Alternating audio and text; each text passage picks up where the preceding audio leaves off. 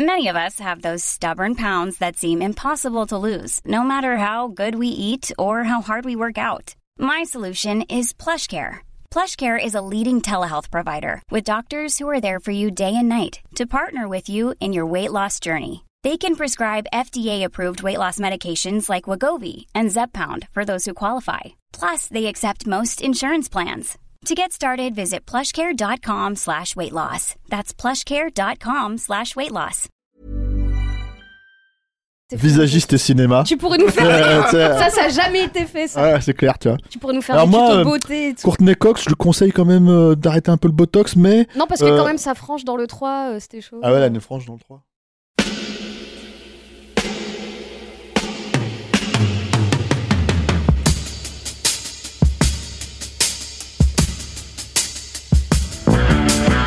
Copain Jack Burton, il regarde l'orage bien droit dans les yeux et il lui dit T'es si tocard que tu passerais pour un chef-d'œuvre de l'art moderne. Madame, je n'écrirai rien sur ce film, c'est une merde. Merde. Ce sont les gars qui se prétendent normaux qui vous déçoivent. Les dingues, ça ne fait jamais peur.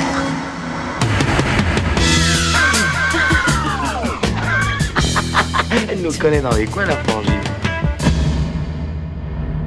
Salut, c'est Clémence, bienvenue dans Sale pour un film, le podcast qui fait la pluie et le beau temps sur le cinéma. Tous les mercredis, on se retrouve pour vous parler de la sortie de la semaine. Alors ici, soyez prévenus, ça spoil copieusement, mais c'est pour mieux analyser en détail les films dont on parle. Si vous n'aimez pas ça, bien allez d'abord voir le film et revenez nous écouter ensuite.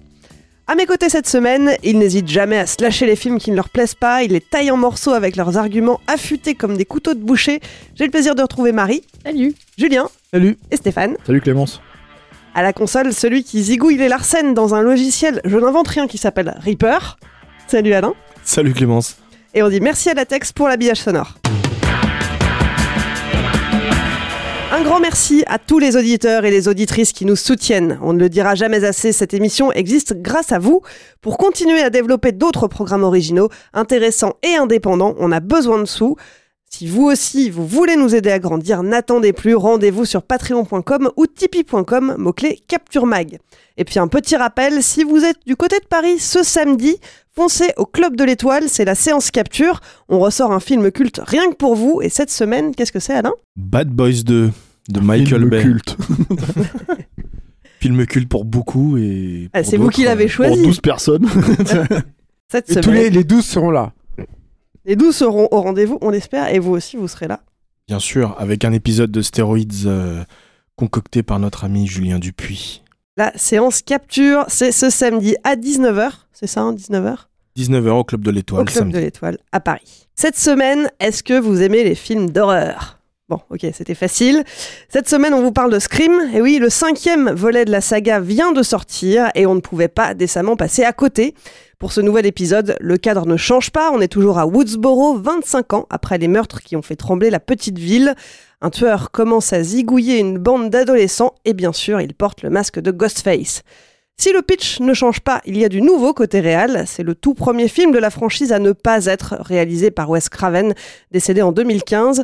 Aux commandes de ce relaunch, Tyler Gillette et Matt Bettinelli-Holpin. On leur devait déjà Wedding Nightmare sorti en 2019. De l'autre côté de la caméra, il y a aussi de la nouveauté. Le casting historique est bien au rendez-vous. Hein. Neve Campbell, Courtney Cox et David Arquette reprennent du service, mais ils ne sont pas tout seuls. Le rôle principal du film est confié à Melissa Barrera, entourée de tout un cast de jeunes acteurs. Alors, est-ce que ce Scream Next Generation parvient à renouveler le genre? Il est sorti en salle ce mercredi 12 janvier. On l'a tous vu hier matin et avant même que la projo commence, ils étaient déjà à couteau tiré. Alors, c'est quoi votre météo?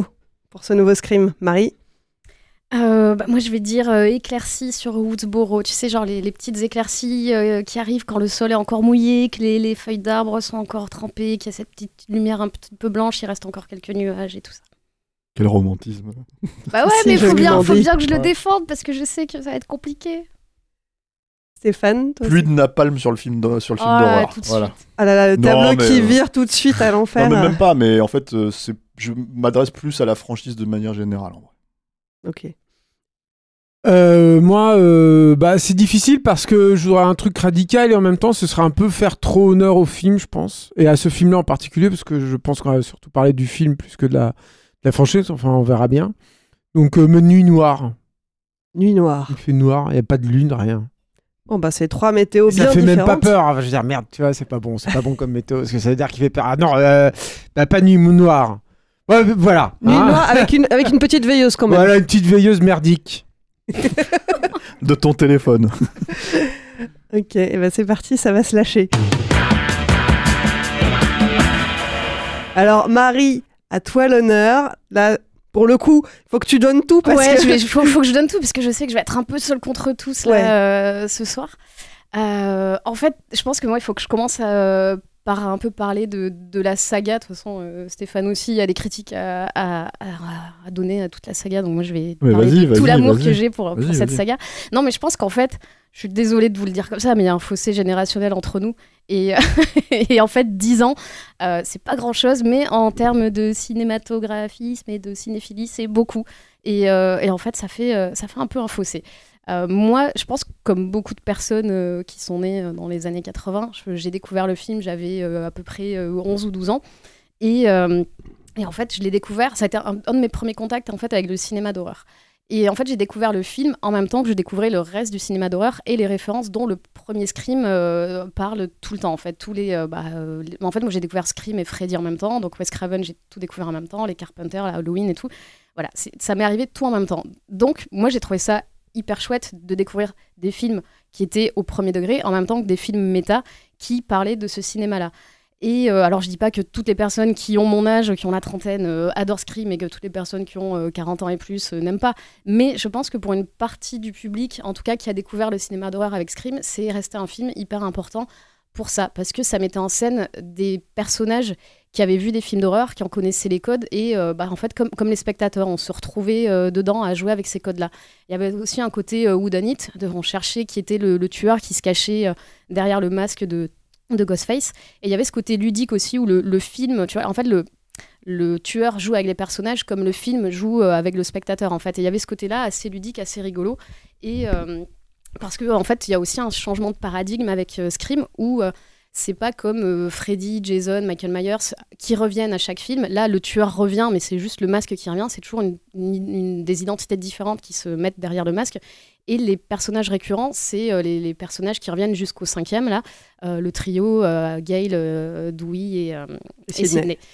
Et, euh, et donc en fait tout ça, ça fait que euh, bah, moi j'ai un attachement particulier euh, à cette franchise-là aussi. J'ai beaucoup travaillé sur le slasher et j'ai revu les films à peu près trois fois chacun l'année dernière. Donc je pense que ça joue aussi. Plus je les vois, plus je les aime.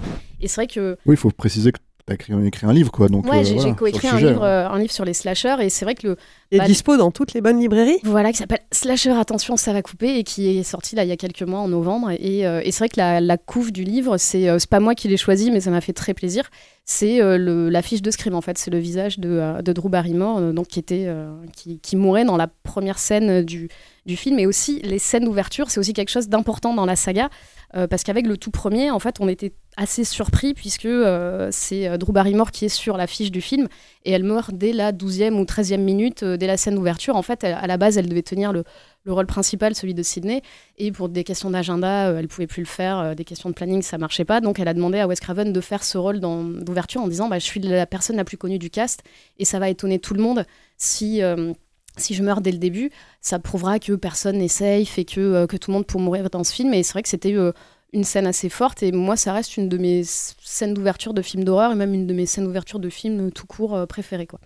Et je sais que sur ça, euh, même Stéphane euh, l'aime bien. Donc c'est le seul truc, je pense, qui sauve de la saga. Oh, mais on en parlera après. Mais, euh, mais voilà.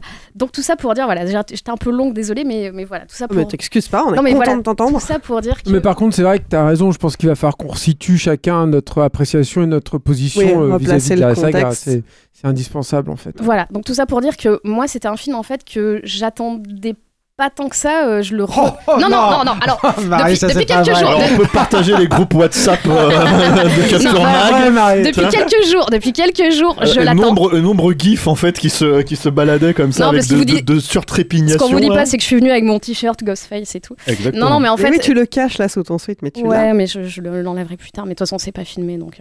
Non, mais voilà. En fait, moi, c'était un film que j'attendais pas tant que ça euh, ces derniers mois parce que je le redoutais beaucoup parce que j'avais un peu peur de.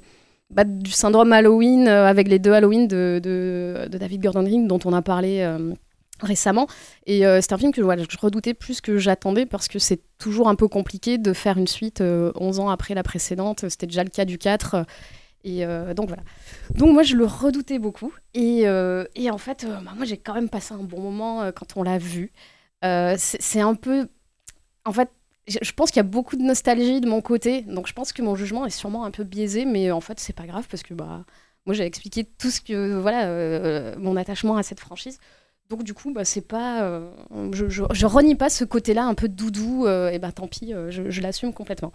En fait, il y avait plusieurs questions sur ce film. C'était déjà, c'est le premier film euh, de la saga sans Wes Craven. Bon, il y avait déjà eu la série, euh, mais qui était pas, qui vraiment pas très bonne et dont on parlera pas parce que c'est pas très important. Mais, mais voilà, c'était le premier film de la saga sans lui. Et euh, c'est pas comme Freddy, euh, qui était une saga qui lui avait échappé, dont il avait réalisé le premier et seulement le dernier. Là, c'est vraiment tous les films avaient été réalisés par lui. C'est aussi euh, Williamson n'est pas là euh, au scénar, euh, il est euh, seulement. euh, Il est prod exécutif. voilà, et en fait, je pense qu'ils étaient. Prod délégué vraiment- Ouais, je sais même plus, mais en fait, en gros, ils étaient vraiment obligés, je pense, de mettre son nom au générique pour pouvoir euh, dire euh, on fait un scream, on n'a pas Ah. Wes Craven, mais on Bah, a. C'est basé, non, mais c'est basé sur des personnages qu'il a créés, donc Oui, oui. automatiquement il est au Oui, générique. mais même, même lui, je veux dire, il a fait pas mal la promo du film et tout, et toute la promo s'est axée autour de Wes serait très fier de nous, on est vraiment dans l'héritage de Wes. Tu voyais toutes les interviews des trois acteurs qui disaient nous on revient parce qu'on nous a dit que c'était vraiment moi c'est ça qui me faisait peur parce qu'il il parlait de Wes Craven. C'était vraiment le mot à, placer euh, dans, dans tous les trucs promo. Donc tu te dis à quel moment euh, c'est euh, c'est sincère c'est du marketing. C'est vrai que c'est un peu compliqué de d'imaginer la saga sans, sans Wes Craven et sans Williamson même si on, va, on sait qu'on va reparler des mêmes personnages. Il y avait aussi une question euh, qu'on se posait, surtout depuis le 4, c'est est-ce qu'ils vont enfin tuer un des personnages euh, principaux? Parce que c'est vrai qu'il y avait des gens dont je faisais partie qui se demandaient si pendant le, dans le 4, ils allaient tuer un des trois, un des trois personnages récurrents. Et euh, donc voilà, donc c'est pour ça que c'était une saga, enfin un épisode que moi j'appréhendais pas mal. Du coup, on l'a vu. Donc, mon avis est encore à chaud. Donc, peut-être que d'ici quelques temps, je réviserai mon jugement. Je sais pas. Je pense tu que je. seras retourné le voir trois fois. Ouais, non, alors je vais peut-être pas y aller trois fois, mais je. Assume. Mais je pense. Non, non, mais je. Non, mais j'aime pas parler des Ah films non, le jour même. En fait, on l'a vu ce matin hein, et c'est compliqué, compliqué. Parce qu'il y, a- il y a certains films, je suis sortie en disant Ah, c'est super. Et puis quand j'y réfléchis, je me dis Mais en fait, il me reste rien du film. Ouais, et sur le moment, c'est un plaisir immédiat. Surtout et- quand mine de rien représente quelque chose d'important en Bah, fait, c'est ça. dans ta cinéphilie quoi. Ouais, ouais, mais ouais, parce que moi, vraiment, enfin, Scream et, et Scream et Freddy et Wes Craven, c'est vraiment un truc de fondateur dans, dans ma cinéphilie, quoi. Donc, c'est c'est assez difficile d'en parler, même si on l'a vu il y a quelques heures, c'est quand même à chaud, quoi. Donc, moi, je trouve que c'est un bon Scream et je trouve que c'est un bon slasher. Euh, Il y a ce côté méta, et là, en fait, c'est pareil, ça, ça revient un peu à, ce qu'on disait tout à l'heure, c'est que si t'as pas aimé, en fait, ce côté méta il y a 25 ans dans le premier, tu peux pas l'aimer aujourd'hui, 25 ans plus tard, dans le, dans le cinquième, parce qu'en plus, ça a été réactualisé, ramené à chaque épisode avec plus ou moins de justesse et c'était plus ou moins lourd. Donc, c'est. Je sais que c'est très compliqué. De toute façon, voilà, si on n'aime pas, euh, on n'aime pas. Mais, euh, mais moi, je, ret- ouais, je retrouve ce truc où on parle du, du côté méta, ça parle de Elevated Horror. On, on définit ce film-là comme une euh, requel, je crois qu'ils disent. Legacy Quell et Well, ouais. Ouais, voilà, c'est et en fait, tu te dis que ces dialogues-là, ils font presque la, c'est presque la promo du film au final, tu vois. C'est, ça devient euh, à méta vraiment à, à un niveau, euh, Moi, ça m'a beaucoup fait penser au dernier Matrix euh, sur cet aspect-là. euh, oui, qui de- qui, qui questionne aussi le fait de devoir faire une suite et de qu'est-ce que ça implique euh, vis-à-vis des fans, vis-à-vis de euh, euh, vis-à-vis de- du fait de devoir se renouveler. Ouais, et de dire cette suite, de toute façon, enfin, comme dans Matrix, on la fera euh, avec ou sans nous, donc on est dedans, t'as toujours ces questions-là. Alors après, là, elles sont euh, un peu moins. Enfin, il y, a- il y a ce côté, oui, où tu disais, on parle des fans, ça parle aussi du fandom, du fandom toxique, de qu'est-ce que c'est les fans. euh, ils mettent ça dans la bouche d'un personnage, euh, oui, euh, le- nous on est les fans, sans nous vous êtes rien. Bon, c'est- pas nouveau dans Scream, c'est un truc qui revient. Mais, je trouve que c'est tout ce côté méta aussi sur. bah, Il y a toujours ces questions dans la scène d'ouverture c'est quoi ton film d'horreur préféré? Bah, Ça réactualise les références, ça parle du Babadook, ça parle de Elevated Horror. C'est. en fait moi ça me fait rire autant que ça m'agace un peu en fait ces trucs là je trouve que c'est moins lourd que dans certains autres opus de la saga et surtout dans la série parce que dans la série c'était vraiment il y avait un personnage qui reprenait un peu le rôle de Randy dans le premier et qui était vraiment le geek qui ressortait toutes les références tous les trucs là il y a plus ces personnages là donc c'est je, je trouve que c'est moins moins lourd moins appuyé Il y en a un quand même. euh, Il y a, la, la- il y a les, les deux, le jumeau et la jumelle. Et elle, elle, est- elle leur fait quand même tout un exposé Ouais, sur. Mais il en faut toujours un.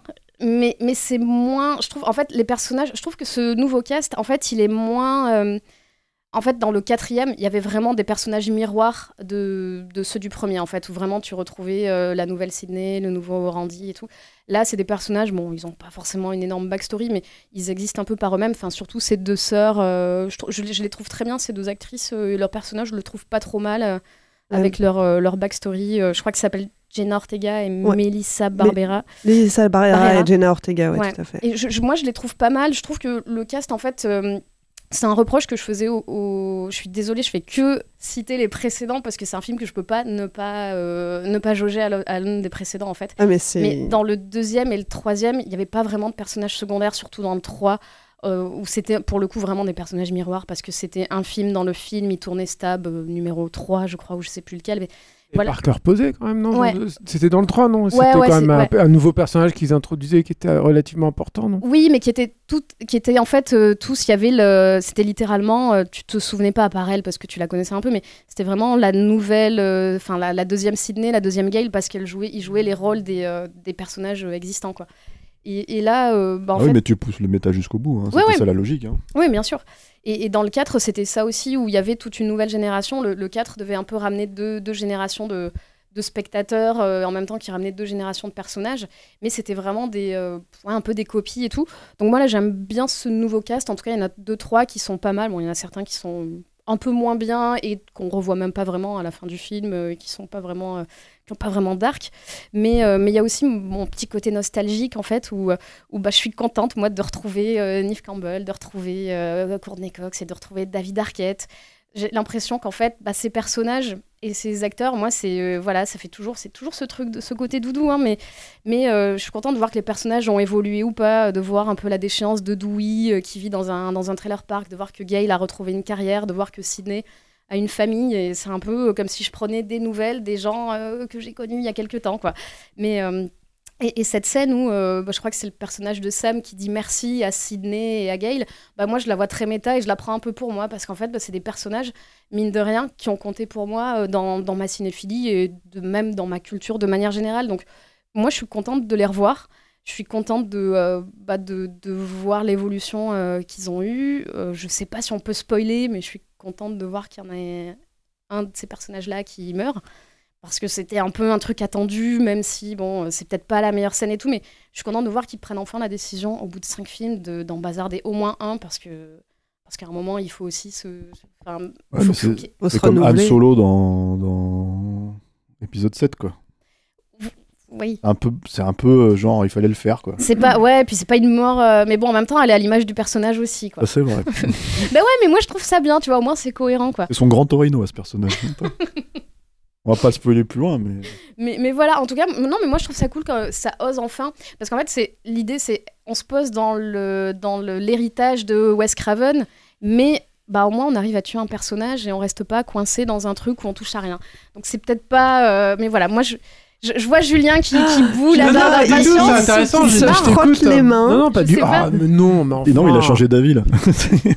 Bah Non, ouais, bah écoute, on va être non, deux contre toi. Non, mais ça m'intéresse en fait. Je, je- Non, mais moi, voilà, en tout cas, c'est mon ressenti de personne qui a grandi en fait avec Scream. Parce Bien final, sûr, évidemment. toutes les autres sagas, je les ai découvertes. Il y avait déjà euh, plusieurs épisodes, voire euh, des sagas terminées.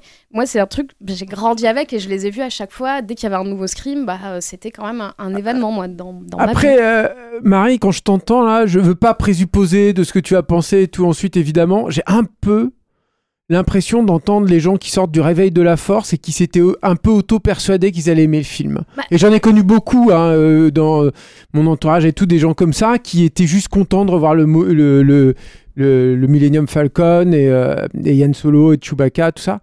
Et qui, euh, quand ça s'est décanté un peu, euh, ont, ont finalement abandonné le film en fait. C'est même pas qu'ils sont retournés, c'est qu'ils ont abandonné parce que je pense que à côté de ça en fait, le film euh, n'était pas à la mesure de leur attente ou surtout de la- de l'amour qu'ils pouvaient euh, Après, attendre sur le truc. Elle l'a dit, hein, elle a dit qu'elle voulait revoir le film et Oui, le, oui, le bien sûr. euh. Mais ouais. c'est vraiment l'impression que tu me donnes en Ouais, mais fait. alors, Après, je mais peux me tromper mais, mais- complètement. mais en fait, mais même moi là, à l'heure qu'il est, je sais pas en vrai. Parce On que fera une sequel à cet épisode euh, dans ça. deux mois. ça va devenir beaucoup trop méta. 5, un an Après, t'avais peut-être encore des trucs à dire, mais du coup, euh, peut-être rebondir. Clément, Non, mais sais pas vas-y, vas-y. on va monter en douceur. Mais, mais en fait, parce que euh, euh, là où moi je te rejoins pas trop, en fait, dans le. Enfin, c'est pas que je te rejoins pas trop, mais c'est finalement quelque chose où je t'entends pas trop euh, en parler. C'est c'est- le rapport à la qualité même, ne serait-ce que du premier Scream. On va pas même partir sur les suites, c'est compliqué, c'était Dimension et les Weinstein et tout. Euh, moi, pour le coup, euh, Scream, alors moi je suis plus vieux que Marie, hein, et, euh, et Scream, c'est, je l'ai vu, c'était mon premier festival de cinéma. J'étais pas journaliste cinéma à l'époque, et euh, je l'ai vu à Gérardmer où il avait euh, obtenu le, Grand Prix. Et euh, le, le- le- film avait reçu un accueil, mais alors dithyrambique, unanime. Et avec mon camarade Erwan Chafiou, on, on avait cassé notre tirelire pour aller à Gérardmer et essayer de décrocher des interviews. On était les seuls, on avait l'impression d'être les seuls à pas aimer le film. Et, euh, et on avait eu on était, on avait des doutes. Enfin, on se disait merde, mais c'est nous, enfin merde et tout. Et puis le truc, c'est que à ce festival-là, on a fait notre première, euh, enfin une des premières vraies interviews qu'on a, on est faite avec un- quelqu'un qu'on portait, que je porte encore en haute estime, qui est Christophe Gans. Et on se disait, bah, attends, faut, qu'on sache que Gans pense de Scream, en espérant secrètement qu'il va nous donner des billes critiques, si tu veux, pour défendre notre point de vue. Et euh, Gans, à, sa façon, comme ça, il, avait sorti une espèce de jugement euh, définitif. Il a dit c'est un film réac euh, attends, stérile et réactionnaire. un cul du truc. Et du coup, avec Aaron, on ressortait ça et tout. Et j'ai toujours trouvé que c'était un peu ça, Scream. Ah, c'est-à-dire que le côté réactionnaire, il est là, moi, je trouve. Et il vient, je pense, du fait que euh, Wes Craven était un mec ambivalent qui, euh, je pense, s'est retrouvé piégé dans le cinéma d'horreur pour plein, plein et plein de raisons. Et, il avait, euh, il aimait jamais trop ça en fait. Il a toujours eu cette euh, volonté d'avoir une espèce de distance. Pour le mieux parfois, parce que c'est- un réalisateur qui a offert des, concepts, je trouve, au cinéma euh, absolument, au cinéma horrifique absolument formidables, quand bien même il les a pas excellemment exploités ensuite. Mais bon, c'est un, un autre débat.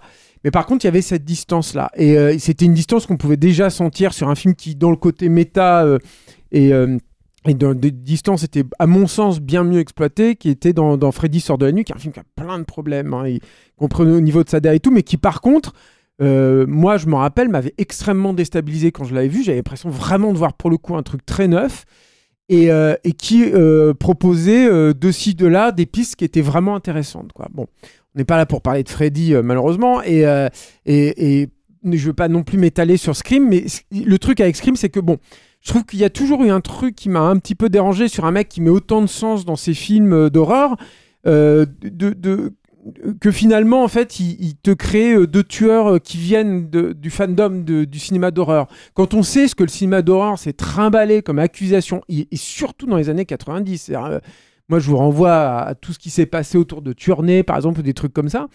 Pour moi, ça m'embarrassait, ça, vraiment. Il y avait un petit truc qui, me faisait chier. Et je voyais que par contre, avait. c'est- bien de, de recontextualiser aussi ce truc-là parce que là on parle vraiment même spécifiquement en France, ouais, hein, ouais, c'est-à-dire euh, que justement, alors l'avantage, euh, si je peux me permettre juste en fait, effectivement, moi je suis d'accord avec Marie hein, sur le gap générationnel, mais justement l'avantage en fait de ce gap générationnel, c'est quand on a 20 ans, qu'on voit un film comme Scream arriver, Mm. en fait que Scream va dans le sens justement en fait de, de, de la bien-pensance en fait Mm. de ce qu'on pense du cinéma d'horreur à ce moment-là.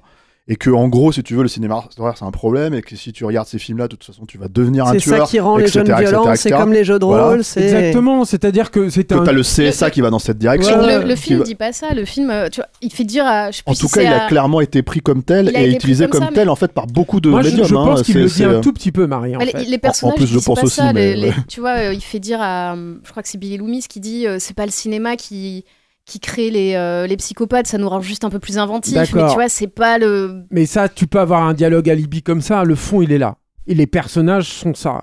Et, euh, et si tu veux. euh, non, mais ça, c'est- à côté parce que d'un autre côté, il y avait quand même des atouts dans Scream. Et notamment, un truc que moi, j'avais pas beaucoup vu, c'est vrai.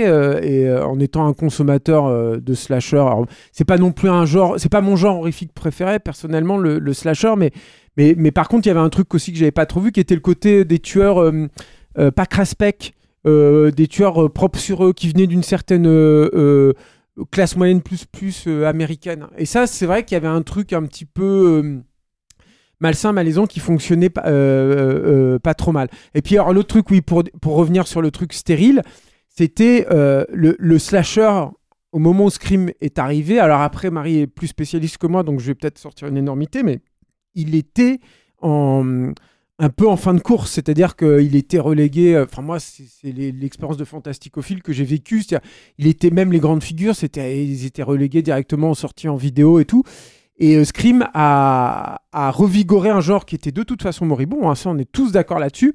Mais c'était une espèce de chant du cygne euh, qui, qui le conduisait aussi droit dans le mur. C'est aussi comme ça que je l'ai perçu à l'époque. C'est-à-dire que je me suis dit, mais tu vas où en fait après un truc comme ça? C'est-à-dire Mais- que quand tu déstructures le truc et que tu retrouves euh, de l'énergie en- dans la déstructuration en cassant ton jouet, bah tu fais quoi en fait derrière? Et ce, et ce qui arrivait derrière dans le cinéma d'horreur, et ça je l'ai vraiment vécu avec Mad, euh, euh, où j'étais de 2001 je crois, à, à la- v- pas loin de 2010, enfin je sais plus quand. je me suis barré de Mad. 2006 ou 2007. ouais. 2007, ouais.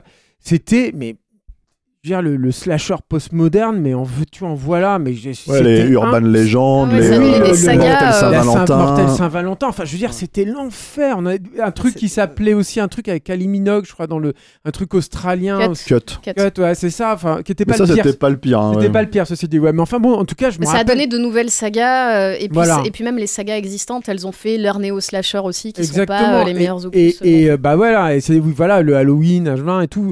Et, pour moi, c'est une très très mauvaise période euh, du, Enfin, moi, j'ai pas du tout aimé cette période-là. Mais je veux dire, le, le dé, euh, souviens-toi l'été dernier et tout, j'ai trouvé que c'était pourri, quoi. Bon, bref. Et, du coup, c'est vrai que j'ai pas le bon. Et puis un dernier truc aussi sur Scream, mais qui vient aussi de la personnalité de, Wes Craven, qui était très désagréable pour, euh, pour des fantasticophiles, encore une fois, un peu craspec, quoi, parce que nous, on était des, des gros geeks un peu en autarcie, quoi, tu vois, on n'était pas... Tu, Mad, euh, c'était comme si tu regardais un, bouquin porno, quoi, presque dans un cours de l'école. Et euh, c'est que Scream a aussi euh, permis à toute une presse de s'emparer de ce genre-là et de trouver la belle aubaine en fait pour ça. Et je trouve que c'est toujours un très mauvais signe. C'est-à-dire que moi je trouve que quand Cronenberg il a été récupéré tout à coup par les cahiers et tout, c'est qu'il y a un truc qui pète en fait dans ces genres. Enfin en tout cas moi dans ma philosophie, dans la façon, ma façon d'apprécier le, le cinéma de genre. Quand ça approche le grand public Bah, un peu fait, trop près. Oui, euh, c'est-à-dire qu'il y a, il y a un truc où le mec, il est conscient de soi déjà, il a une vraie conscience de soi. Il y a un truc où il va finalement se couper d'un truc fondamental dans ces trucs-là qui est il faut que ça ramasse de la thune. Il faut, il faut, il faut délivrer le show, quoi. Il faut, faut, faut faire un truc rigolo, quoi. Et il y a, il y a- je trouve qu'il y a une déviation, en fait, dans, dans les comment dire, dans les objectifs qui me, qui m'a toujours un petit peu embarrassé. Et je me souviens que après cet avis un peu, euh, un peu vénère qu'on avait eu sur le film, quand on l'a vu arriver dans le- les cahiers du cinéma avec des grosses analyses où les mecs se, tiraient des conclusions absolument ahurissantes sur euh, un plan d'œil euh, avec le reflet de, Ghostface et tout dedans. Bon, bah, moi ça m'énervait en fait. Je, voyais là-dedans tout un procédé qui ne me, qui me déplaisait pas. Alors maintenant, moi j'ai posé ce truc-là. Après, sur le, du coup, moi, la suite là, de, de Scream tardive, je, franchement, j'en ai rien à foutre. Je crois que j'avais même pas regardé la bande-annonce. Ça m'intéresse pas. Mais euh, j'essaie d'être honnête et j'essaie de me dire, il y a quand même des atouts chez Wes Craven, indéniables, moi je trouve. Après, Stéphane, je pense qu'il sera pas d'accord avec moi là-dessus pour le coup, mais mais il y a des atouts indéniables. Qu'est-ce qu'ils vont en faire? Et là, je trouve, c'est là en fait où je rejoins pas du tout Marie. C'est que je trouve que justement, tout ce qui faisait le prix euh, du premier Scream, je parle vraiment que du premier, encore une fois, les suites, hein, c'est- pas la même valeur, je pense. Mais là, je ne les retrouve pas du tout. C'est-à-dire que Wes Craven, quand même, c'est un mec, à ce moment-là de sa carrière, il avait un vrai savoir-faire. Il avait un savoir-faire dans la gestion de l'intensité des scènes d'action, un savoir-faire dans la gestion de l'espace. C'était pas du McTee, hein, c'était pas du McTiernan, c'était pas incroyable, mais tu comprenais où t'étais. Quand les mecs ils se poursuivaient dans un salon, dans une maison et tout, tu comprenais où t'étais. Là, dans le film, mais c'est de la purée, quoi. Mais c'est impossible. Moi, j'étais paumé tout le temps là quand il. Et c'est c'est fondamental dans le plaisir que tu peux ressentir dans un slasher, surtout dans Scream, où la proximité avec le tueur elle est constante. C'est-à-dire que quand Jason il arrive dans une pièce, tu sais que tu, tu vas tu vas canner. Et Freddy, la, la- question de l'espace elle se pose pas du tout, en tout cas pas dans ces termes-là. Dans Scream, c'est important parce que le tueur est un humain. il se cogne sur les meubles, il se fait mal. Donc tu te caches derrière un fauteuil, tu gagnes des points. Tu vois ce que je veux dire? Je sais pas si c'est un peu. Là, moi, je- déjà, j'ai pas retrouvé ça du tout, du tout, quoi. Après, sur le côté méta, c'est un film qui sort en 2021, quoi. Donc bien après, je crois 25 ans 2020, après. 2022. C'est 25 ans. 2022, pardon. 25 ans après le premier. Où est la mise à jour finalement? C'est-à-dire, à part de citer Babadook et de citer Jordan Peele, quelle est la mise à jour en fait dans ce film? C'est intéressant quand même. Il s'est passé des choses dans le cinéma d'horreur pour de vrai, pas juste ces deux films-là. On, on consomme plus les films de la même façon. On, on les voit, il y a le, le- les- sur les streamings avec les trucs. Mais je trouve qu'il y a, il y a un petit côté cosmétique dans la mise à jour, mais rien de fondamental. Alors que je pense qu'un un fan tordu, sa façon de consommer le film d'horreur aujourd'hui n'est pas la même qu'un fan tordu euh, à la fin des années 90. La fin des années 90 du coup. Enfin, si. euh, moi- Si, mais- 96. Hiring for your small business? If you're not looking for professionals on LinkedIn, you're looking in the wrong place. That's like looking for your car keys in a fish tank. LinkedIn helps you hire professionals you can't find anywhere else, even those who aren't actively searching for a new job but might be open to the perfect role. In a given month, over 70% of LinkedIn users don't even visit other leading job sites. So start looking in the right place. With LinkedIn, you can hire professionals like a professional. Post your free job on linkedin.com/people slash people today. Voilà, donc, donc voilà, alors ça c'est mon, mon deuxième truc. Et le dernier truc, euh, c'est sur le c'est sur le cast. Moi, pour le coup, j'ai un gros problème avec le cast. Euh, C'est-à-dire que euh, je trouve que ça, c'était une autre qualité en fait du premier Scream, c'est que Neve Campbell, elle, elle détonnait un peu en fait, parce qu'elle avait une, elle avait en elle une espèce de fragilité. Elle était, elle est, tu sentais qu'elle était, elle était pas pétée, mais enfin il y avait un petit truc, une petite fragilité, un truc qui détonnait. Une tout. fêlure. Ouais, une fêlure. Elle est très jolie, hein, c'est indéniable, hein, mais, mais elle est plus charmante que jolie, par exemple. Elle fait pas partie d'un canon de beauté euh, complètement californien, moi, je trouve. Et là, euh, la, la- la grande sœur, là, qui est censée être un personnage complètement pété, hein, pour le coup, on la voit, elle est introduite dans le film en prenant des. des des anti- enfin, pas Des trop, enfin, des- anxiolytiques, des- euh, ouais, Des des- benzodiazépines, des antipsychotiques. voilà, des antipsychotiques, voilà. Donc, euh, elle est, euh, enfin moi, je- elle est hyper apprêtée la meuf, quoi. Elle est maquillée, mais laisse tomber, avec euh, avec des, des- un balayage là, je sais pas comment on appelle ça là sur les cheveux pour avoir des couleurs. Non, c'est ça, c'est un balayage? Je Euh, connais rien, on Un nombre R. Mais mais enfin bref, donc voilà. Et, et elle a- et je trouve qu'elle trimballe rien. Enfin, elle peut pas. Moi, je, moi, je l'achète pas du tout ce perso. quoi. Moi, ça m'aurait intéressé qu'elle soit un tout petit peu fêlée, un tout petit peu machin. Et c'est pour Bah, ça, D'autant d'autant- vu son passif. bah oui, c'est ça. Et, et, euh, et je trouve que là, et, et tout le cast en fait. hein. C'est-à-dire que moi, je déteste Matthew Lillard. C'était mon acteur, le plus, celui que je détestais le plus après Scream et tout. Je supportais pas ce mec. Mais il a fait école. Il est, il est retourné dans d'autres trucs et tout. Et je pense que certes, il y a eu le succès de Scream, mais finalement, ce mec-là, et je le dis à mon corps défendant parce que voilà, je me force un peu, mais il trimballait quelque chose. Il avait amené un petit truc. Il détonnait. Ce qui tue le je pense aussi que c'était un peu la, la même chose. Bon, il a pas eu une carrière mirobolante, mais ils étaient. Voilà, là, le cast, laisse tomber, quoi. Moi, je les trouve tous plus nazes les uns que les autres, plus transparents. Il y a la petite sœur, en fait. La petite sœur de Ortega. plus- Voilà. Elle, elle est un peu plus.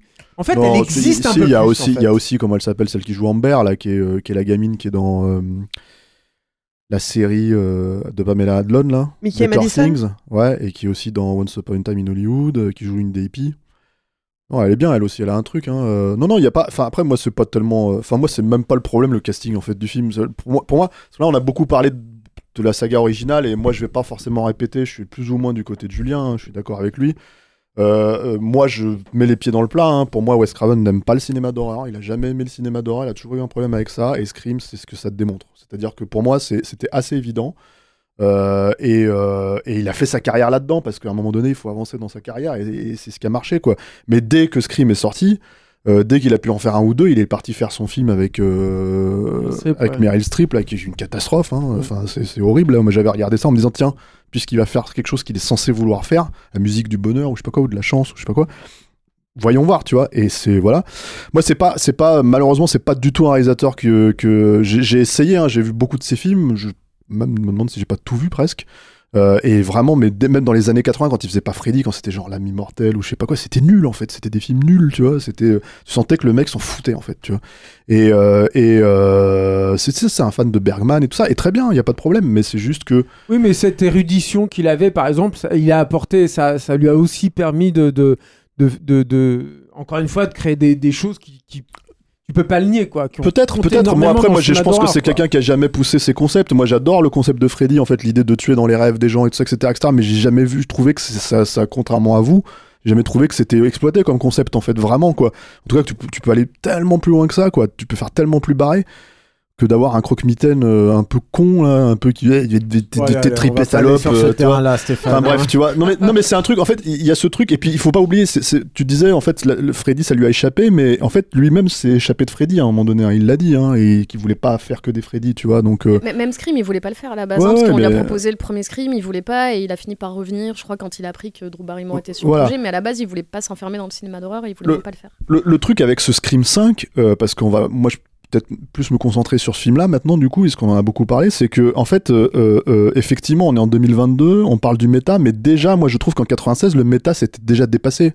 C'est-à-dire que la problématique du méta, c'est que tu avais déjà des, des suites, en fait, comme Gremlins 2, en fait, qui était une suite méta qui détruisait en fait l'original euh, euh, par son propre réalisateur. Donc, donc en Plus fait, Retour à le futur 2, quoi.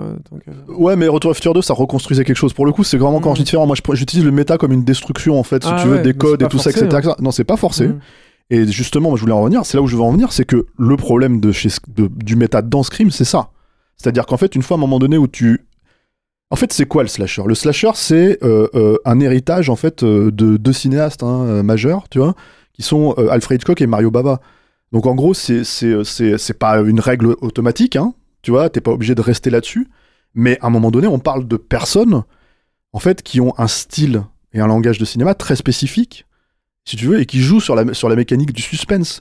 Le problématique du méta dans Scream, pour la moi, est du slasher, c'est que c'est un exercice cinématographique. Ça n'a de valeur que dans l'exercice Totalement. Et en fait, tu peux avoir, soit tu fais un truc très visuel chez Bava, soit tu fais un truc très, euh, comment dire, euh, carré chez, euh, chez euh, comment dire, euh, Mathématique. et mathématique chez, chez Hitchcock, tu vois.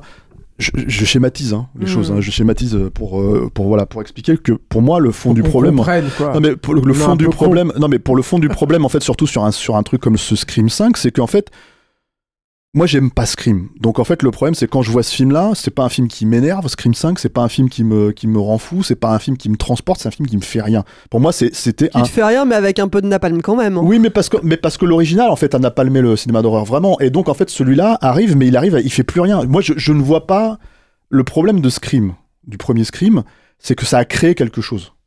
Quelque chose de nocif, quelque chose de, de, de, de, pour moi, en fait, très problématique dans le cinéma d'horreur. C'est tous les films dont on a parlé, là, Les Mortels Saint-Valentin, Les Souviens-toi l'été dernier. Euh, il y a, ça a créé une génération de fans. Alors, Merci. non mais je, je- non, non, mais ça Donc je une fais partie du problème. Non mais, non, mais- non, parce que toi en fait, le mais, mais tu sais, il y a un autre truc, c'est que toi, je pense qu'en fait, si tu veux, ça, tu tu t'intéresses véri- véritablement au cinéma d'horreur. C'est-à-dire que tu as des gens qui se sont intéressés au cinéma d'horreur par Scream et qui sont restés sur Scream et ce qui se faisait à ce moment-là. Ils sont pas forcément allés voir ce qui se faisait avant. Tu vois Donc, ce que je veux dire, en fait, par rapport à ça, c'est que quand moi, moi, moi, je vais te dire, j'ai grandi avec Freddy, euh, euh, pas Freddy, pardon, euh, Jason. J'ai grandi avec Jason. Jason, c'est pas des bons films. Je vais pas te dire le contraire, tu vois. Ah oui. Mais le truc, c'est que par contre, il y avait l'idée de délivrer. Tu te retrouves avec un tueur, il bute des gens, tu vois, et tu, tu venais voir ça comme tu vois un porno, j'en sais rien, enfin peu importe. Mais le truc que je veux dire, c'est qu'il y avait cette idée-là. Là, le problème de, de Scream pour moi, c'est que le body count, c'était quoi 5 personnes, 6 personnes, tu vois? Ouais, mais dans, Euh, dans les slashers, le body count est jamais vra- vraiment hyper élevé. hein. Alors, certes, mais à un moment donné, il faut savoir quelle scène tu fais. On a parlé de la scène d'ouverture de Scream, euh, du Scream avec Drew Barrymore. Qu'est-ce qui est bien dans cette scène? Pour moi, il y a deux choses. Euh, c'est pas du tout le discours méta, avec le jeu à la con, moi ça je m'en fous en fait, si tu veux. C'est le montage. Parce qu'en fait, il joue avec ce truc de popcorn en fait qui s'apprête à péter, etc., etc., et qui te met en tension. Tu vois, en fait, et le montage fonctionne très très bien à ce moment-là. Et moi, j'aime ce truc tout bête, en fait, qui, qui, qui- qui me manque énormément dans le cinéma d'horreur, hein, qui, qui est un truc que je, que, que, que je regrette, en fait, de pas voir suffisamment, c'est la mélancolie de la mort. C'est-à-dire vraiment le côté de, à un moment donné, dans cette scène, moi, ce qui m'avait marqué, c'est elle se prend un coup de couteau dans la gorge, elle est encore vivante, elle sort, ses parents sont à deux mètres, elle peut pas les appeler. Et donc, en fait, elle va mourir toute seule alors que ses parents sont juste à côté. Et ça, Et que ses parents l'entendent au voilà. téléphone. Et, et ça, si tu veux, il y avait quelque chose de, de- de tragique, en fait. Tu, dis- tu te dis instantanément, je ne veux pas mourir comme ça. Et c'est ça, en fait, ça te renvoie à ta propre mort, ce genre de truc, en fait. Ça te renvoie. Pour moi, c'est ça le cinéma d'horreur, c'est ça le cinéma fantastique. C'est censé te renvoyer à tout ça. Bon, quand on t'explique toutes les règles par A plus B, et que derrière, on n'en fait rien, parce que c'est ça le problème de Scream pour moi, c'est qu'on n'en fait rien, on te dit juste, alors attends, tu peux pas dire euh, I'll be back, parce que si tu dis I'll be back, dans les films d'horreur, les gens ils meurent. Ouais, mais on n'est pas dans un film d'horreur. Oui, mais quand même, parce que, tu vois.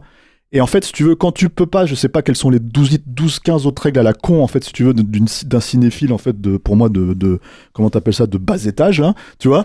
En fait, mais c'est ça, c'est euh, le personnage de machin, là, de, comment il s'appelle, de Jamie Kennedy, c'est ça, c'est pas un cinéphile, le gars, Alors, il a vu vous 4 ne la films dans sa vie. Mais Marie souffre. Ah ouais, ouais, je, Marie, je le prends yeux. totalement Attention. personnellement. Mais non, je Tu ne parle pas de Marie. Je ne parle pas de Marie. Non, mais je parle pas de Marie. Encore une fois, Marie.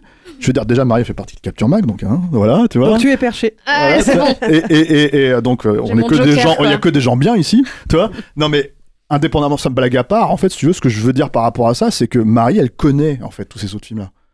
Moi, quand je regarde le personnage de Jamie Kennedy dans, dans Scream, j'ai pas l'impression qu'il connaît tous ces autres films-là. J'ai l'impression qu'il connaît quatre films d'horreur à la con et c'est tout, quoi, tu vois. Et en fait, il va te citer Halloween, mais t'as envie de lui dire, qu'est-ce que t'as compris d'Halloween, le premier, hein Qu'est-ce que t'as compris, couillon, quoi? Tu vois, t'as rien compris. Moi, c'est ça mon problème, en fait, quand je regardais le premier Scream. Et comme ce Scream 5 est une legacy quel requel, je sais pas quoi, mes couilles, tu vois, le problème, en fait, c'est que ça ne joue que sur ça. Or, si tu veux, quand t'as des personnages qui t'expliquent toutes ces règles, et que d'un seul coup, il y a plus personne pour mettre ça en scène derrière, bah là, c'est un gros problème. Je vais te prendre un exemple dans ce Scream-là. Il y a une scène avec un personnage qui va se faire tuer, et en gros, si tu veux, euh, les réalisateurs euh, jouent sur euh, la perception de qu'est-ce qui va apparaître dans le champ. C'est-à-dire que le personnage, il ouvre une, comment t'appelles ça, un placard. Un placard. Le placard prend tout l'espace, si tu veux, en fait, de, de- de- du champ du cinémascope, tu vois. S'il referme le placard, est-ce que le tueur est derrière? Ah, il est pas derrière. Il va ouvrir le frigo, même bidule. Il va ouvrir le, le je sais pas moi, sa salle de bain, même bidule, machin, etc., etc. Il arrive finalement devant la porte d'entrée, qui est le seul truc dans sa putain de, baraque où en fait où le tueur, tu sais qu'il est rentré, t'as tout compris, puisqu'elle était fermée avant, c'est pas lui qui l'ouvre. Et là, il fait ah, ah non, c'est bon. Là, il se pose plus la question, le spectateur n'est plus censé se poser la question. Tu claques la porte et le, et le tueur est là. Évidemment qu'il est là. Ça veut dire que toute la mécanique du suspense qui a été mise en place ne fonctionne pas.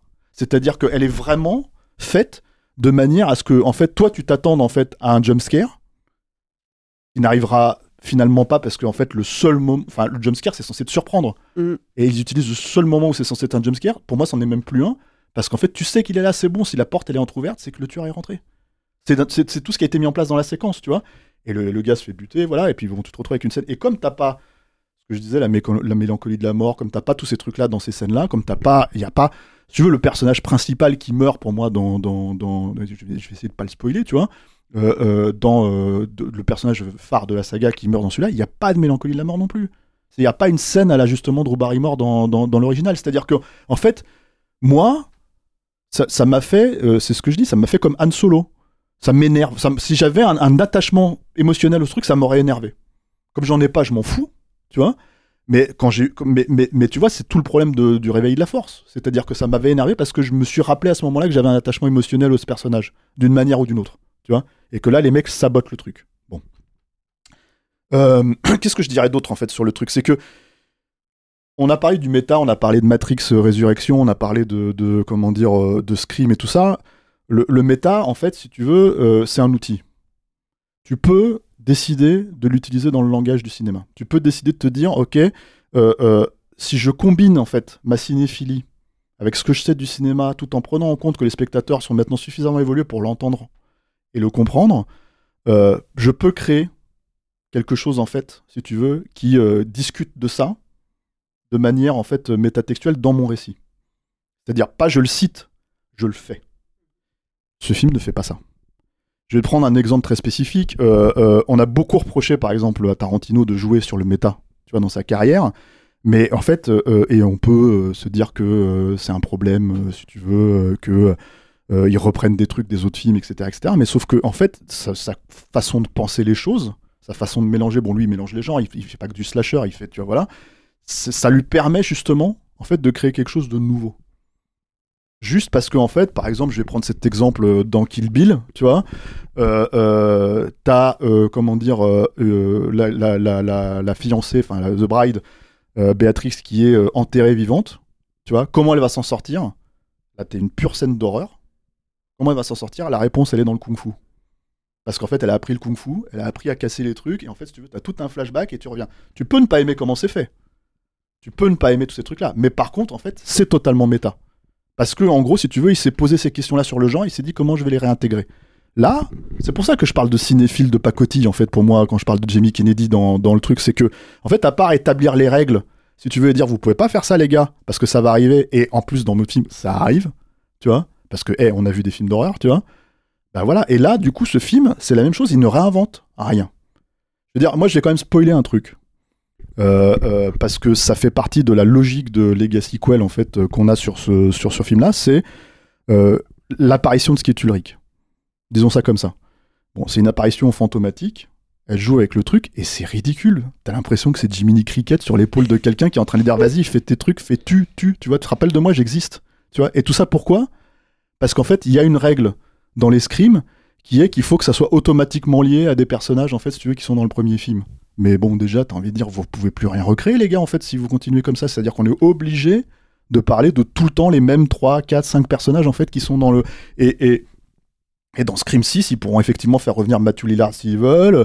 Dans Scream 7, ils pourront faire revenir, je sais pas moi, là, il y a la sœur de Jamie Kennedy dans celui-là qui apparaît vite fait, tu vois. Donc voilà, c'est des trucs, euh, tu vois, c'est complètement. euh, Enfin, c'est. cette espèce de, logique, en fait, si tu veux, où- où le tueur ne revient pas parce que c'est jamais le même, mais en fait, si tu veux, et c'est un whodunit, mais bon, en fait, c'est un whodunit dont tu te fous. Parce qu'en général, le tueur, c'est un personnage qui est, comment dire, euh, introduit dans ce nouveau film. Tu vois ce que je veux dire? Enfin, c'est-à-dire, il a juste une C'est- C'est connexion. toujours un nouveau personnage. C'est toujours un nouveau personnage. Donc, en fait, le whodunit, tu t'en fous. Moi, ce qui aurait été intéressant, éventuellement, c'est de pourquoi me tu t'en fous? Bah parce que déjà en fait si tu veux euh, euh, c'est un peu comme euh, moi j'avais exactement ce même problème sur Saw c'est-à-dire qu'en fait la questionnement le questionnement de qui alors les questions se posaient plus sur les films d'après tu vois mais en fait le questionnement dans Saw c'est mais qui est le tueur?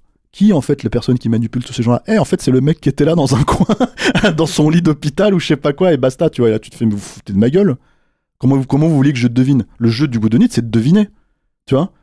Mais en fait Oui, c'est là- de faire des paris et de se dire, ah, moi je suis Voilà, sûr que c'est c'est pas du tout pareil. Dans Saw, le pro- la problématique de Saw, c'est qu'il te donne pas la carte. Ouais, bien il te sûr. la cache. Sauf que Là, là, il te la donne la sauf carte. que là, il te même, la donne. Ouais, j'ai envie que- de te dire, j'ai envie de te dire, moi, pour moi, c'est un autre problème. C'est-à-dire que le Whodunit, moi, je l'ai, évo- enfin, je sais Mais pas Ouais, ce ouais, qu'il il- en est, ouais, mais, ouais, il- mais tu le c'est- devines- tu le devines mais tu le devines très, très hyper tôt. vite. Ouais, ouais. Mais c'est le Mais parce problème. que et Ouais. c'est exactement le même que dans le 1. Ouais. Et là, tu te dis, mais Parce pourquoi que- est-ce que vous réinventez parce Et- que- qu'ils parce te le qu'ils disent- ont créé et leurs qu'ils te le règles. disent littéralement en plus. Ah euh, Non, mais non oui, seulement plusieurs fois. il y a deux te- choses. On va pas spoiler qui est le tueur. Mais moi, ce qui me fait marrer, c'est que en fait, le tueur il utilise son propre téléphone. Et ensuite, il y a un autre tueur, on lui dit Eh, c'est toi le tueur, et il fait Ouais. Tu vois, et voilà. Donc Et en fait, sans un- même spoiler de manière détournée, en fait, les, tueurs, films un le disent en fait au bout d'un quart T'as un d'heure. gros signe derrière le, un des tueurs où t'as, euh, quand dans une scène, t'as un truc accroché au mur, une espèce de manteau noir avec un truc blanc, et tu vois que ça fait vraiment euh, le, le truc de Ghostface Mais ça, à la limite, c'est de la mise en scène, on va truc, dire. quoi. Tu vois ce que je veux dire? Ce que je veux dire, c'est que là, en fait, ce qu'on raconte là, c'est du pur truc de récit scénaristique. C'est-à-dire qu'en fait, tout est déjà dit. Donc, en fait, au bout d'un moment, le Whodunit, il a jamais compté. Et d'ailleurs, en vrai, moi, je suis désolé, mais si tu veux, quel est l'intérêt des tueurs dans Scream? Le seul intérêt des tueurs dans Scream, c'est que c'est des fans de cinéma. Dans le premier, c'était le seul intérêt. Après, qui sait, comment c'est, quelle est leur histoire par rapport aux autres, on s'en fout. En vrai, le seul truc, c'est ils sont identifiés comme des fans de cinéma. C'est tout. Et en fait, si tu veux, donc le Whodunit, en fait, il marche pas. En fait, le Whodunit, il faut que tu connaisses les personnages. Si tu voulais qu'il y ait un vrai Whodunit, il faudrait que le tueur, ça soit soit Neve Campbell, là, soit euh, euh, euh, Dewey, soit, euh, comment il s'appelle, Courtney Cox. Ça aurait été ça, le truc, tu vois. Ah, toi, t'avais envie que ça soit Courtney Cox. Mais parce hein. que pour moi, c'était le seul Ah, truc moi, à un moment donné où tu peux j'espérais- réinventer quelque Moi, chose, j'espérais qu'il y ait un truc comme ça en vrai, parce que je me disais, en plus, comme il faisait un peu la promo sur euh, le tueur, c'est toujours quelqu'un que vous connaissez, bah ouais, les seuls que tu connais, c'est ces trois-là. Donc j'aurais aimé qu'il y ait un des trois en fait qui est snappé. et- Mais bon, tu vois très vite que ça va pas neuf, aller vers fait. là, quoi. Ouais, je ouais. pense que t'espérais avoir Dans la une- saga, hein, dans le une cadre de la nouvelle- saga. Une nouvelle proposition, Ouais, en fait. Et ce film-là, non, non, c'est ce que je, je disais tout à l'heure de façon maladroite, je pense, mais sur le, le fait qu'il retravaille finalement pas les fondamentaux de Scream. Non, parce que pour le coup, ça Non, il reste. les euh, récupère. Non, mais en fait, quand tu vois, quand ils t'ont dit pendant toute la promo qu'il restait vraiment dans les cordes et que c'était dans les trucs de Wes Craven et tout, bah pour le coup, c'est vraiment, il y a rien qui te, qui t'étonne en fait dans ce film-là et ça reste vraiment Et dans le. C'est un vrai problème. Ouais, hein. ouais. Et il y a d'autant rien qui t'étonne que, en fait, encore une fois, euh, je veux dire, euh, si tu as vu quelques films qui pourrait éventuellement s'inscrire dans cette direction-là ces dernières années, bah, en fait, si tu veux, tu regardes la façon dont certains personnages ont été castés, ils sont récupérés de la même manière ici, si tu veux. Quoi. Tu vois ce que je veux dire? Donc en fait, au bout d'un moment, pour en plus quasiment les mêmes raisons, avec les mêmes logiques, euh, tu vois. Donc euh, ce film, en fait, si tu veux, pour moi, euh, pour moi, c'est c'est comme Scream 4. C'est-à-dire, moi, je me rappelle très bien avoir vu Scream 4 et m'être dit, mais il a aucun intérêt ce film. Je veux dire, vraiment, il a aucun intérêt. Et là, celui-là, il existe juste parce qu'effectivement, il y a cette espèce de logique. C'est comme Jurassic World. C'est-à-dire qu'en fait, à un moment donné, c'est. Ok, en fait, personne s'intéresse à Jurassic Park 3. On sait pas quelle idée on va trouver pour arriver à faire Jurassic Park 4. Mais il y a suffisamment de temps qui est passé maintenant pour en faire un nouveau. Pour jouer sur la nostalgie, sur le facteur nostalgie et dire bon bah vous avez aimé les dinosaures du premier, on va vous en foutre 15, là, 15 fois plus, tu vois. Bah là c'est un peu la même logique. C'est-à-dire si vous avez aimé les screams, bah ils reviennent tous, euh, tout va bien, tous ceux qui sont vivants, tous ceux qui machin, etc., etc. Donc voilà, et, y compris ceux qui sont pas vivants, tu vois, comme Skid Ulrich. Donc en fait, si tu veux, au bout d'un moment, tu te dis, ouais, d'accord. Et puis en plus, ils te le disent. De toute façon, c'est ce qu'on fait. On fait une legacy quel, on fait une requel, on fait une bidule, on fait un machin, tout va bien, tu sais, euh, tout, Ouais, est me- établi. Et en fait, au bout d'un moment, tu te dis, ok, donc si vous avez dé- déroulé le tapis rouge comme ça, bah juste le film il défile et il a plus d'intérêt pour moi. Sauf si, effectivement, comme Marie, j'aurais pu avoir un attachement éventuellement émotionnel au truc. Ce qui m'est arrivé avec Matrix, hein. C'est-à-dire que moi, Matrix, en fait, mon problème, c'est que c'est un film que j'aime pas vraiment, le dernier Matrix, mais c'est un film qui m'a attaché parce qu'en fait, j'ai un attachement tellement en fait fort à la, à la trilogie originale que forcément, je me disais, bon, ça va où? Ça va forcément quelque part. Et à la fin, je me suis dit, merde, ça va nulle part, en fait. Il m'a fallu deux fois pour m'en rendre compte. Malgré, je, sais qu'il y a plein de gens qui vont me dire que c'est pas vrai, mais moi, je pense sincèrement que c'est un film qui, qui crée rien, le nouveau Matrix, tu vois. On a un épisode d'une heure euh, qui en parle. Voilà, et, et- et là, c'est le même problème. C'est-à-dire que là, c'est exactement le même problème. C'est-à-dire qu'on se retrouve avec, euh, avec euh, pour moi, un Scream qui réinvente rien, un Scream qui peut pas faire redémarrer la, la franchise, qui, à mon avis, ne peut même pas faire redémarrer le cinéma d'horreur, parce que malgré tout, malheureusement, ça a fait démarrer le cinéma d'horreur d'une certaine manière, le, le- le premier Scream, quoi. Donc, du coup, Bah, là, le truc, c'est qu'aussi, il arrive à un moment où le cinéma d'horreur a pas vraiment besoin de ça, parce que quand le premier Scream est arrivé, comme, on- comme disait Julien tout à l'heure, les grosses franchises, elles, elles pataugeaient un peu dans des trucs, il y avait pas grand-chose, le slasher était déjà mort euh, depuis longtemps, alors que là, ça arrive dans un contexte où, bah, justement, il y a tout ce courant elevated horror dont il parlait. eh, mais moi, j'aurais aimé que les le- mecs, ils se disent qu'ils le fassent comme ça. Mais a- Tu vois, mais- ne serait-ce que ça, tu serais dit, putain, les mecs, ils font un Elevated Horror Scream, tu vois. Et en fait, là, en fait, si tu veux, les mecs, ils avaient un sujet. Mais en fait, ils l'ont même trop, pas. je Tu pense qu'ils sont trop coincés entre un héritage de euh, faut pas, euh, faut pas faire un pas de travers. Puis ils ont rien et, à euh, réinventer, surtout, je pense, les gars. Il y a un truc, c'est les méchants qui disent ça. Et les méchants, ils disent toujours un truc vrai dans les scrims en général. Et là, ils disent, euh, il faut. euh, il- alors, je me souviens plus de la réplique là, mais euh, il faut satisfaire les fans en gros. Il y a un truc comme ça, quoi. Il faut, faut tenir compte des fans. C'est- On tourne en rond euh, souvent en fait dans Sale temps pour un film ces derniers temps parce qu'on en crève en fait de ça. Je pense que c'est aussi un film qui a peur de pas satisfaire toi, euh, Marie. C'est sûr, c'est Et, clairement. et, et, et, et- et or, je pense que ils, te satisfont pas comme ça en fait. Mais en je pense qu'ils t'auraient vraiment satisfait. Je parle des fans intelligents, tu vois. S'ils avaient osé justement. Il y a les bons fans et les mauvais fans. Voilà, non mais renouveler, revigorer le truc. C'est-à-dire que euh, moi, je je veux pas que ce soit les fans qui fassent les films, parce que c'est ça le but de ce scream-là, c'est que les fans refassent le film en fait. Euh, d'une franchise qui aurait été euh, comment dire euh, jetée aux orties euh, maltraitée par euh, par voilà dévoyée. C'est le terme que je cherchais. Merci Clémence. Par les par ses producteurs. Mais moi je veux pas moi que ce soit les fans qui fassent les films. Je veux pas ça moi moi je veux que ce soit un créateur qui fasse Ah, le ah, ah, film non, mais à plus je forte veux que ce soit raison, un euh. inventeur je veux que ce soit Oui, mais quelqu'un attends, qui a il quelque y a, chose il a- à il dire y a des quoi. films qui ont été créés parce que à la base des personnes étaient fans et avaient une certaine appétence pour le cinéma et c'est ça qui a donné naissance à des vocations aussi. Non, mais là, là, si tu veux, le problème, c'est je- que la je façon, la façon dont les mecs sont fans dans ce film-là, il faut regarder les choses comme elles. Non, La non, meuf, mais elle je reprends s'appelle- juste la elle globalité s'appelle des Samantha discours. Carpenter. Si tu veux. il y a toujours Oui, ça. bah, machin, il va s'appeler. Ouais, mais d'accord, mais bon, et l'autre, il va euh, s'appeler Loomis. Alors l'autre s'appelle Loomis, mais l'autre, il va l'autre s'appelle Wes. Le gosse s'appelle Ouais, mais Wes. ça t'avais déjà Mais ça, ça, ça dans y est- Scream Oui, mais ça y est, dans c'était il y a plein- 30 ans, putain. tu si, vois, tu veux arrête. choquer, si tu veux être choqué d'un truc, tu parles de l'hommage à Wes Craven, quoi, qui est là. C'est vrai, vraiment c'est vrai qu'on embarrassant. c'est vrai qu'on en a pas parlé ça, mais c'est vrai que c'est un truc gênant. Ah, pour le coup, c'est embarrassant, mais ça. Mais après, le, le truc euh, référentiel à mort, euh, c'est aussi dans les films euh, d'Edgar Wright. Tu vois, Shaun of the Dead, c'est plein de références comme ça aussi. Euh, Oui, oui, propose enfin, quelque bon, chose. euh, Oui, oui, donc je suis d'accord. Je suis mais si tu veux, la il y a un autre truc elle est qui est aussi différent dans- aussi de ça, c'est qu'il parle d'un truc qui lui est très intime, très spécifique. moi, j'ai pas l'impression que les pa- les, les, les deux mecs là, ils parlent beaucoup d'eux, ou même les scénaristes que je ne connais pas, quoi, ils Ouais, parlent puis, beaucoup euh, d'eux. Tu vois, c'est vraiment, euh, voilà, et, euh, et comme l'arrivée finalement des, des, des acteurs des précédents, c'est-à-dire que tu as beaucoup parlé du fait que tu aimes en fait qu'ils soient là et tout. Moi, je trouve qu'ils sont insérés dans le récit euh, au chausse-pied, y compris dans leur réapparition. Moi, j'aurais aimé voir une, une plus forte évolution des personnages en fait, parce que moi je suis très attachée au personnage de Sidney Prescott parce que justement il y avait aussi un peu un renouveau de la Final Girl en fait qui, euh, bah, c'est- comme c'était une Final Girl méta, en fait elle pouvait choisir ou non de suivre les règles ou pas. Et on avait ce côté où la Final Girl couchait avec son petit copain alors qu'on lui disait qu'il fallait pas, et elle le tuait à la fin, elle reprenait le contrôle sur le film, sur sa vie, sur tout. Et en fait, moi je me disais, bah, après, le... moi j'aimais pas trop le côté méta du 4, euh, qui était, euh, je pense, en, en partie lié au. Casser les codes. Ouais, ouais, ouais. Fondamental, c'est ça qu'on attend de ces et en fait, il y avait le côté du 4 qui était un peu artificiel, où euh, pareil, à la fin, elle disait Ouais, pas dans mon film, euh, tu, tu, euh, you don't fuck with the original, machin. Il y avait ce côté-là. Et en fait, dans le. Là, dans celui-là, en fait, j'attendais qu'il se passe un truc avec le personnage de Sydney, et j'ai l'impression qu'en fait, elle subit vachement plus les événements que euh, dans les précédents où elle était, euh, elle sortait du rôle de victime en fait et elle, euh, elle prenait les choses en main. et là, Aucune vision sur le film dans- original, quoi. tu ouais, vois, dans ce truc-là, il n'y a, pas ça. Et c'est vrai que moi, ça, ça m'a vachement.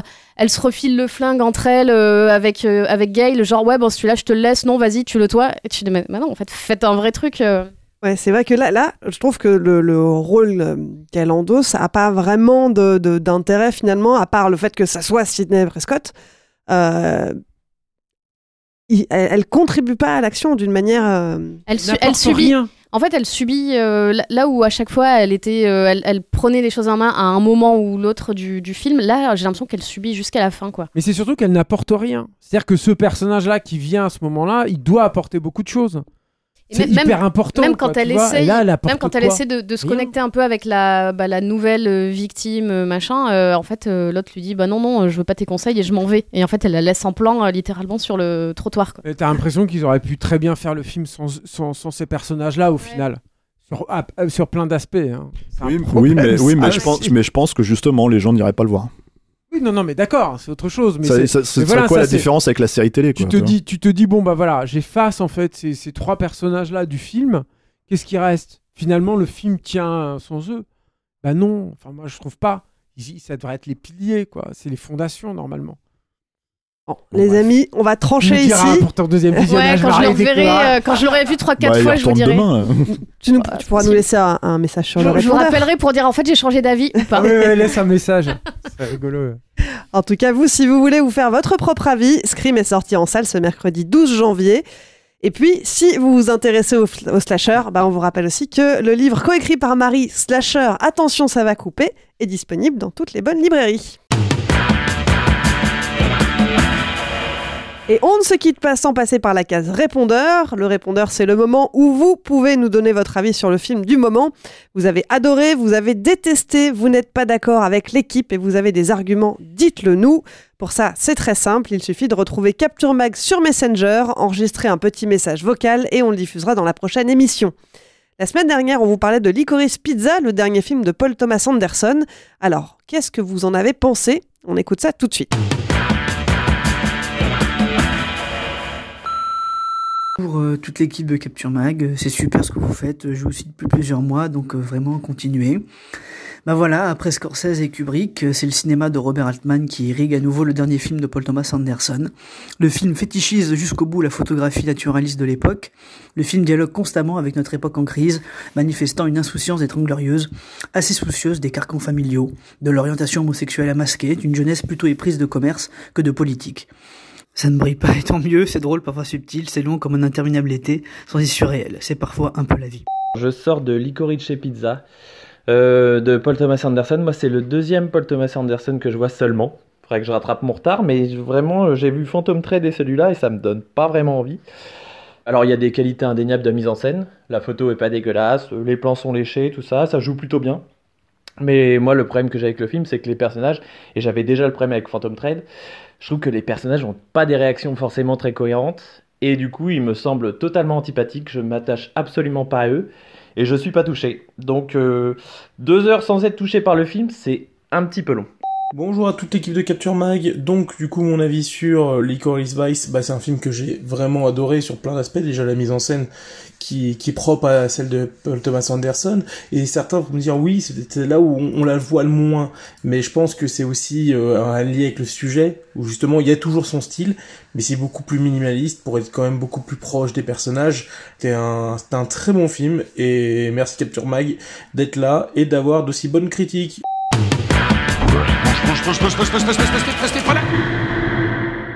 C'est le temps pour un film, c'est fini pour aujourd'hui. Marie, Julien, Stéphane, merci. Merci Clémence. Merci Clémence. Merci Clémence. Et merci Alain. Merci à tous. Et puis merci à vous qui nous écoutez et qui êtes un peu plus nombreux. Chaque semaine, ça y est, on a dépassé les 20 000 abonnés euh, sur YouTube. Tout à fait. Si vous nous découvrez, pensez à vous abonner pour ne pas rater les prochaines émissions. Et puis, si ça vous a plu et que vous voulez nous encourager, que vous voulez d'autres émissions de qualité, n'attendez pas, rendez-vous sur patreon.com ou sur tipeee.com, mot-clé Capture Mag. C'est grâce à vous qu'on continuera à grandir et qu'on restera indépendant. Et puis pour nous soutenir, vous pouvez aussi nous aider à nous faire connaître.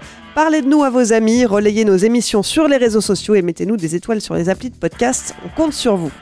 Allez, je vous laisse, on se retrouve dans une semaine pour un nouvel épisode de Sale pour un film. Salut Ciao Thank you.